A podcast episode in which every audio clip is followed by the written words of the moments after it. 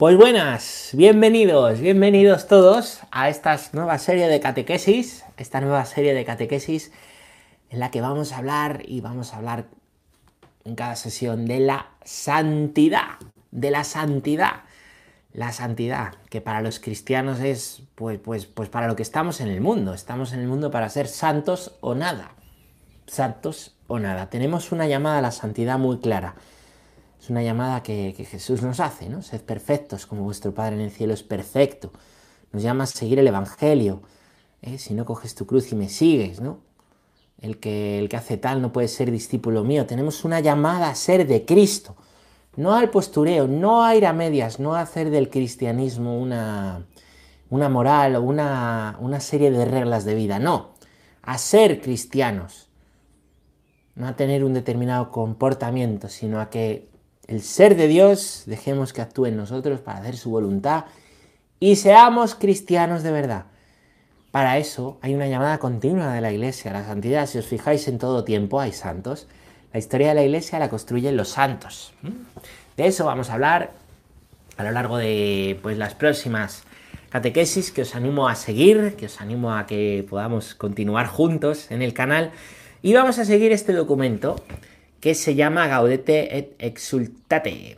Ya sabéis que los documentos del Papa, pues de los papas están en latín, significa eso, alegraos y regocijaos.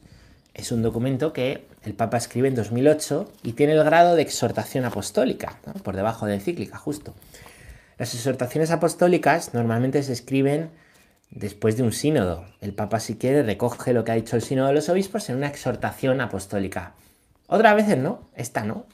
El Papa vio una urgencia a la llamada a la santidad en el mundo actual, que es el subtítulo que tiene la exhortación, y vista esa urgencia, pues escribí este documento que es muy breve, solo tiene 177 puntos. Y diréis, ¿a cuántos? No son capítulos, son puntitos. se lee muy rápido, esto se lee en una tarde, se lee, yo me lo leí en una tarde. Aunque luego hay que meditarla. Es una preciosidad, es una joya. Es una joya de los escritos así recientes de los papas. A mí me gusta mucho. Y la vamos a leer. Pero antes, como siempre, vamos a empezar leyendo la palabra de Dios, que al final es la fuente de todo, pero de todo, de todo, de todo.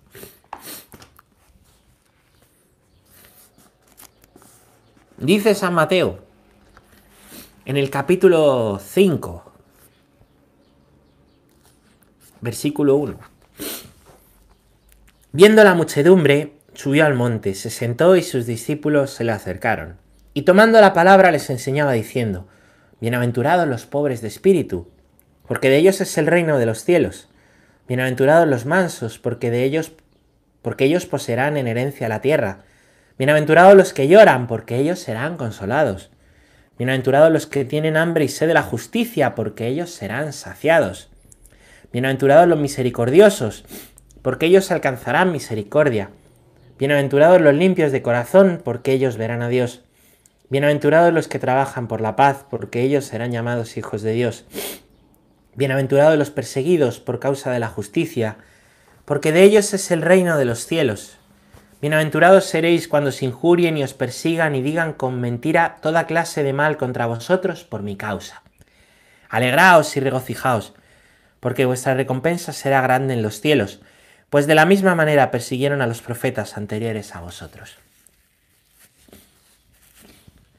He querido leeros este pasaje de San Mateo, las bienaventuranzas, porque de aquí es donde el Papa Francisco cogió el título para la exaltación. Exhortación. Gaudete et exultate, alegraos y regocijaos, cuando os persigan, porque vuestra recompensa será grande en el cielo. Y es que, es que, fijaros, la santidad, y aquí nos lo dice el título, la santidad va unida a las bienaventuranzas, las bienaventuranzas, y a todo el sermón del monte, que es una pequeña guía de la vida cristiana. ¿Qué es ser cristiano?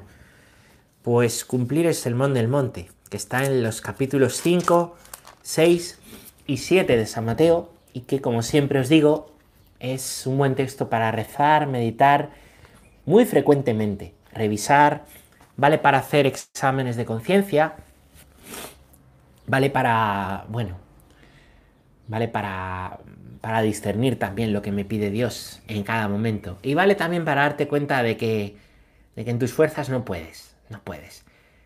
Alegraos y regocijaos. En el mundo muchas veces escuchamos que hay que alegrarse y regocijarse cuando te va bien, cuando no sufres, cuando te reconocen, cuando tienes bienes, cuando te alaban, cuando salen las cosas como tú quieres siempre. Esa es la norma del mundo.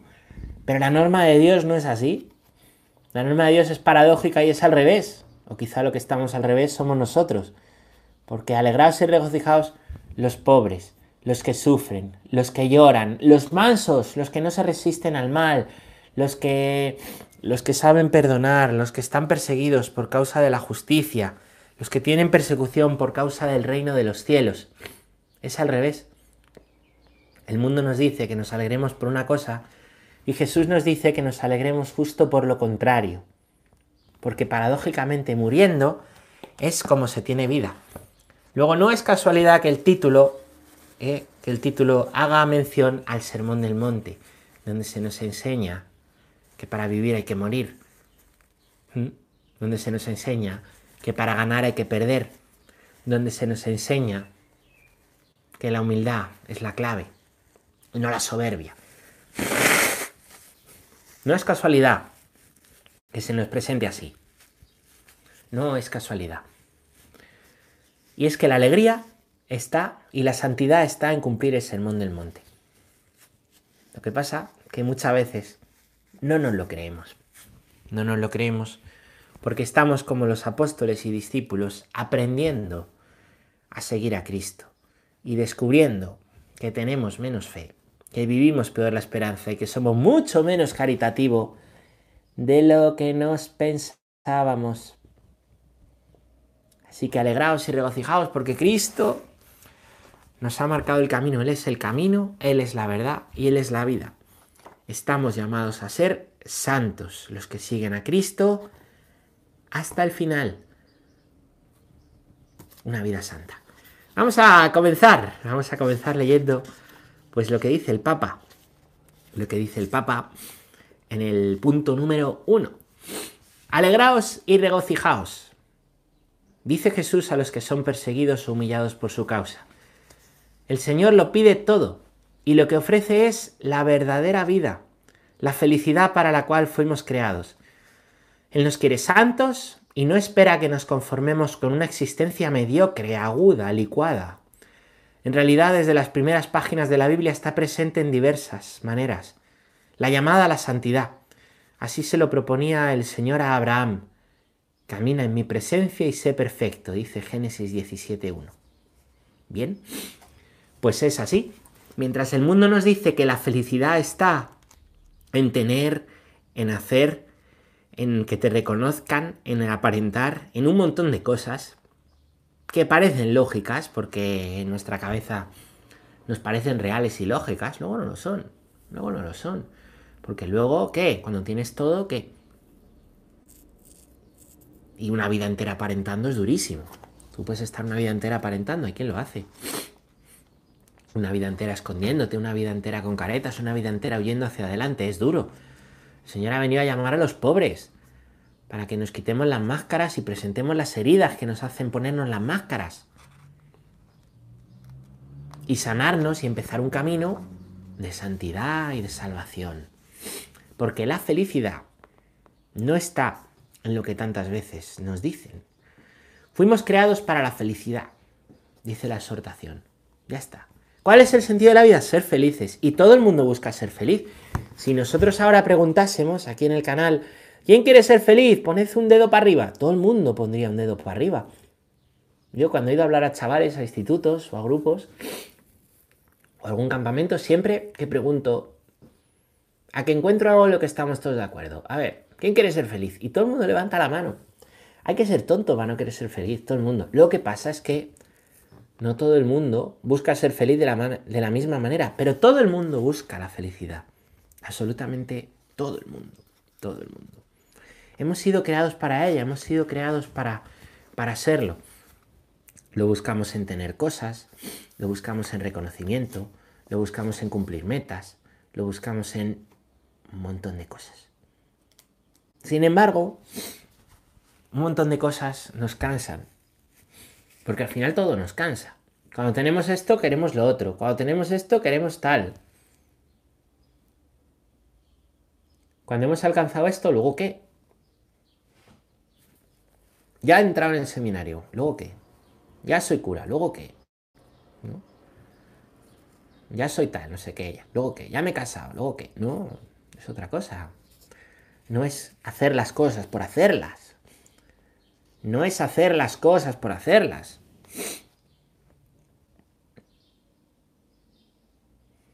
Y al mismo tiempo que estamos llamados a ser felices, el Señor nos quiere santos.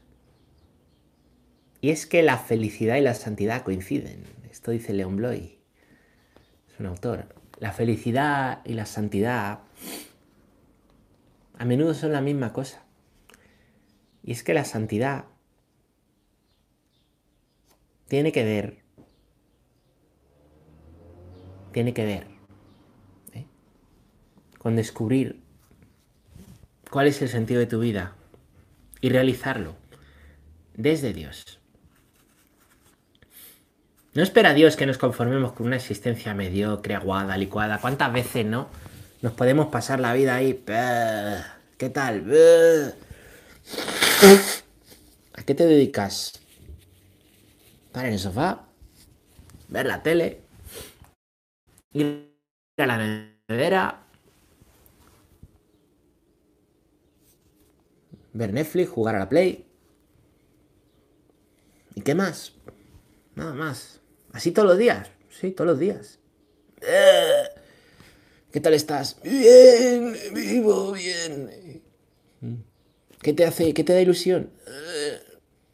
Esa es una buena pregunta que os hago, especialmente a los jóvenes, pero también a los adultos. ¿Qué os hace ilusión en la vida? ¿Qué os hace ilusión? ¿Hay algo que os haga ilusión? ¿Cuál es el ideal de vuestra vida?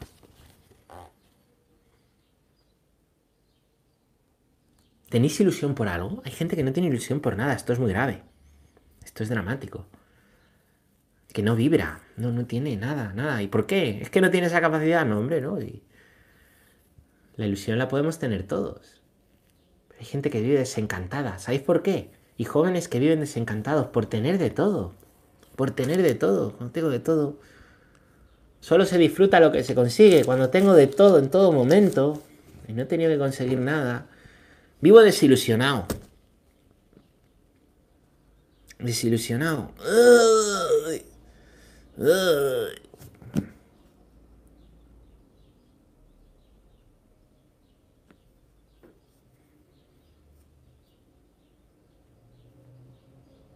¿Tenéis ilusión por algo? No. Sí. ¿Tenéis ilusión por las cosas correctas? Sí. No. ¿No tenéis ilusión por nada? No. Bueno, no pasa nada. Porque la ilusión se recupera. Se puede vivir. ¿Cuántas veces a alguien no le salva de repente un encuentro con Dios? No nos salva tantas veces el amor y sentirnos amados. Y es que la felicidad va por ahí por amar y ser amados.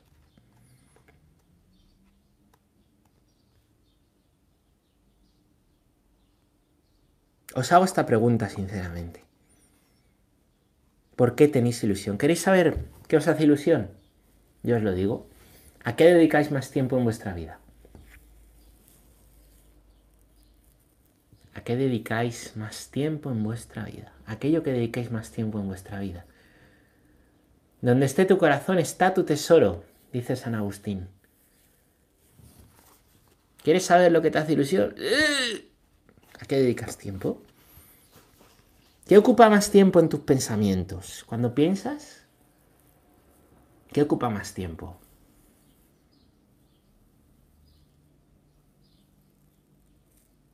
¿Qué ocupa más tiempo realmente? Me decía un chico una vez, yo creía que era Dios lo que más me ilusionaba, pero me he dado cuenta que era postureo. Pues porque no pienso en Dios durante el día. Y doy la respuesta, pues, de catequesis. Me decía este chico, me hizo gracia, ¿no? De verdad, muchas veces en misa de niños preguntas a los niños, ¿qué es lo que más queréis en la vida? Dios, el sagrario. Eh, eh, son respuestas, en algunos casos, sinceras, pero muchas veces es memoria, ¿no? Bueno, pues más allá de pensarlo, no me lo digáis. ¿Qué es lo que más ilusión os hace? ¿Dónde está el tesoro?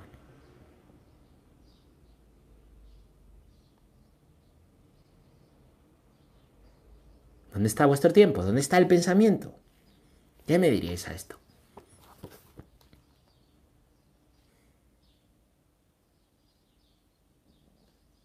Fijaros que el Señor llama a Abraham a salir de su tierra y no le dice dónde va a ir. No le dice dónde va a ir, no le dice vas a ir ahí a la tierra prometida, de que está aquí, y le enseña el Google Maps, mira, el Google Maps, todo controlado. ¿eh? Cómo nos gusta tenerlo todo controlado. Y cómo sufrimos cuando no tenemos nada controlado, ¿eh? ¿Cuánto nos está haciendo sufrir en estos días no tener muchas cosas controladas? Y descubrir que teníamos la seguridad de muchas cosas que no era Dios.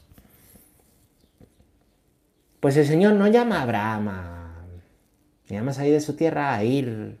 Tienes que estar tal día en tal sitio como en las pelis de misterio, de, aventuras. Tienes que estar tal día en tal sitio porque la luz del sol pasa por allí, entonces verás la pista que te llevará a lo siguiente media hora de película, hasta que encuentres lo siguiente y llegues al tesoro. No le llama a eso, le llama no a llegar a un sitio, sino a caminar en su presencia y ser perfecto. Caminar en su presencia le llama a estar con él, avanzando, no en el sofá. Y Abraham ahí. Abraham, espabila, le llama a caminar y a estar con Él, las dos cosas, y a ser perfecto. Es decir, a vivir santamente.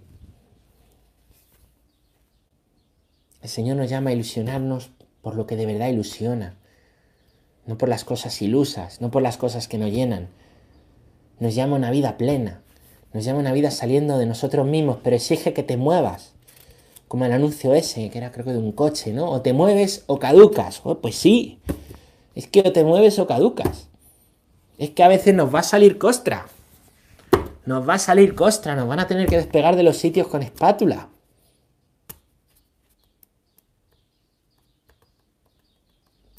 O te mueves del apoltronamiento y del aborregamiento y del aplatanamiento, o caducas. que la vida se va, se marcha, se va, se te va. Estas cursiladas que dicen, hoy disfruta de la vida porque se te escapa entre los dedos. Es cursiladas, ¿no? Pero es verdad que la vida, pues, ¿cómo quieres vivirla? O caminando. Caminando en la presencia de, de quien te puede hacer feliz, claro. Vamos a leer el punto número 2, chicos. No es de esperar aquí un tratado sobre la santidad, con tantas definiciones y distinciones que podrían enriquecer este importante tema, o con análisis que podrían hacerse acerca de los medios de santificación. Mi humilde objetivo es hacer resonar una vez más la llamada a la santidad, procurando encarnarla en el contexto actual, con sus riesgos y desafíos y oportunidades, porque a cada uno de nosotros el Señor nos eligió para que fuésemos santos e irreprochables ante Él por el amor, dice la carta a los Efesios 1.4. Bueno, o sea que el Papa ya dice, mira, aquí no vamos a hacer un tratado de estos teológicos, que los hay muy buenos, por ejemplo os recomiendo San Francisco de Sales, ¿eh? sus escritos sobre la, sobre la santidad, el Papa quiere hacer resonar una vez más la llamada a la santidad que siempre ha hecho la Iglesia, a ser santos. Siempre, a veces se dice, no, en la historia de la Iglesia, la historia negra, la, la verdadera historia de la Iglesia la, la escriben los santos. En todos los tiempos ha habido santos.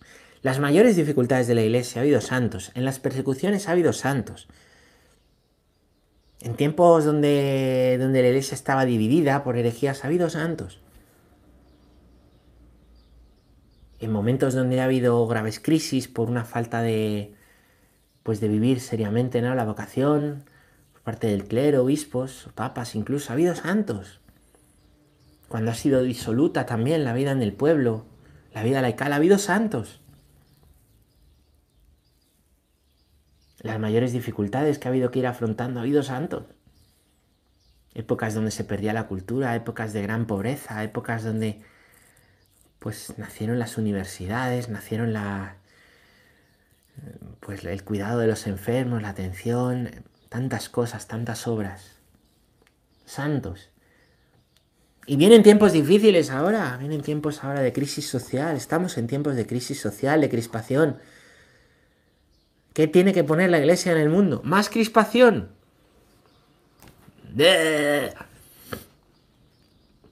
Santos.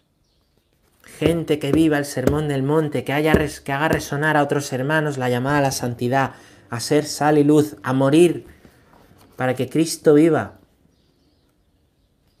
para que el bien reine en este mundo, señor Frodo, se puede luchar por eso, como dice Santo. Santos. ¿Qué es lo que necesita la iglesia en cada tiempo? no sé qué, un concilio, oh, comulgar no sé cómo, hacer no sé qué. Dejaos de, de historias. Santos, santidad, santidad. Que cada uno discierna lo que Dios le pide y actúe santamente, según el sermón del monte y el evangelio y la palabra de Dios. Y de manera concreta, no en teoría. ¿no? Qué bonito sería.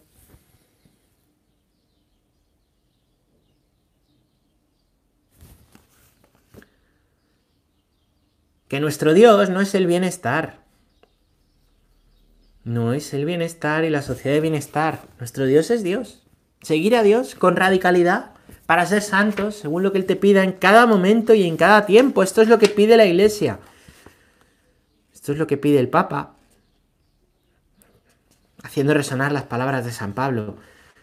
Que el Señor nos eligió para que fuésemos santos e irreprochables ante Él por el amor. ¿Por qué nos ha llamado el Señor?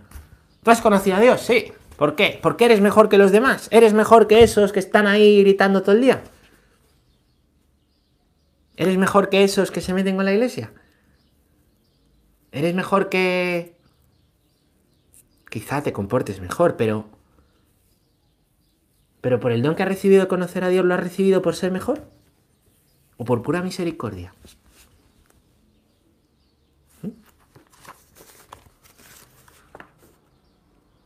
¿Por qué ha sido?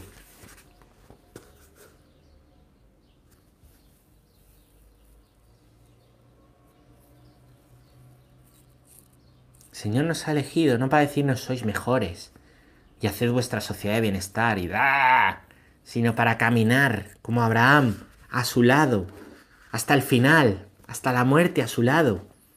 Venga lo que venga, y vengan los oasis y los vergeles o vengan los valles oscuros, caminar a su lado. Para que fuésemos santos e irreprochables ante Él, en el amor, no cumpliendo normas externas, en el amor. Los santos lo son porque han amado mucho, no porque han tenido más fruto en las obras, sino porque han amado mucho en lo que han hecho. A veces no han tenido obras y su vida ha sido un desastre en cuanto a fruto. El Señor no nos llama a una estrategia de marketing para conseguir tantos resultados y nos pide cuentas cuando se cierre el ciclo, el trimestre. Señor nos llama a amar. No a estar uh, desperdiciando la vida y dejando que la vida se nos vaya en cosas que ni nos ilusionan, ni de verdad son ilusiones, porque no nos van a ilusionar nunca. Santos o nada. Lo dejamos aquí. Esta primera catequesis de hoy. Mañana seguiremos leyendo el punto número 3 y entrando en el capítulo primero que desarrolla esto, la llamada a la santidad. Muchas gracias a todos.